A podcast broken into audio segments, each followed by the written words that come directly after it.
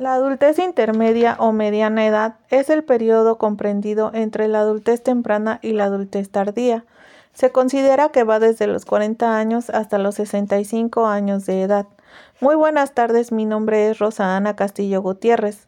Estoy cursando el módulo Procesos del Desarrollo en el Adulto y Adulto Mayor.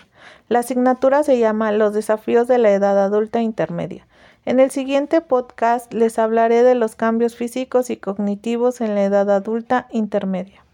En esta etapa puede aparecer o es más frecuente tener daños en la visión y audición. También aparecen las arrugas, encanecimiento del cabello, caída del cabello, pérdida de vigor y de tono muscular.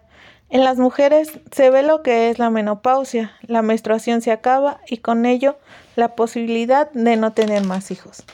En los hombres aparece la andropausia, que se da después de los 60 años. Pueden presentar disfunción eréctil, que es la incapacidad para lograr una erección. En la edad adulta intermedia, la memoria a largo plazo disminuye y la de corto plazo aumenta. Las habilidades prácticas de resolución de problemas son altas. Es más común la aparición de ciertas enfermedades como la hipertensión y enfermedades cardíacas. En la mujer se da la osteoporosis y el cáncer de mama. En esta etapa el ser humano mantiene participación social totalmente activa, consolidación de la vida profesional, ya que uno de los principales motores generalmente es conseguir o tomar un empleo permanente, manteniendo una pareja formal y un hogar. El envejecimiento es un proceso de cambios a través del tiempo, natural, gradual, continuo, irreversible y completo. Estos cambios se dan a nivel biológico, psicológico y social, y están determinados por la historia, la cultura y la situación económica de los grupos y las personas. Actualmente existen varios apoyos gubernamentales, como lo es la pensión universal, para adultos mayores, que consiste en un apoyo económico de 2.550 pesos cada dos meses, o el programa de salud en el adulto y en el anciano, lanzado por la Secretaría de Salud el 16 de octubre de 2015.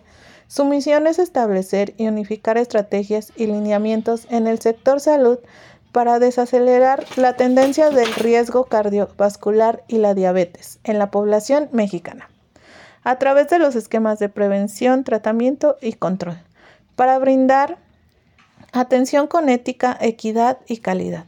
Asimismo, lograr un envejecimiento activo y saludable. En México hay 9 millones de personas mayores, las cuales el IMSS tiene aseguradas a 7 millones y de estas atiende al 10%. El Instituto Mexicano del Seguro Social promueve a través de sus programas los cuidados a la salud en la población adulta, a fin de mejorar su calidad de vida y su salud.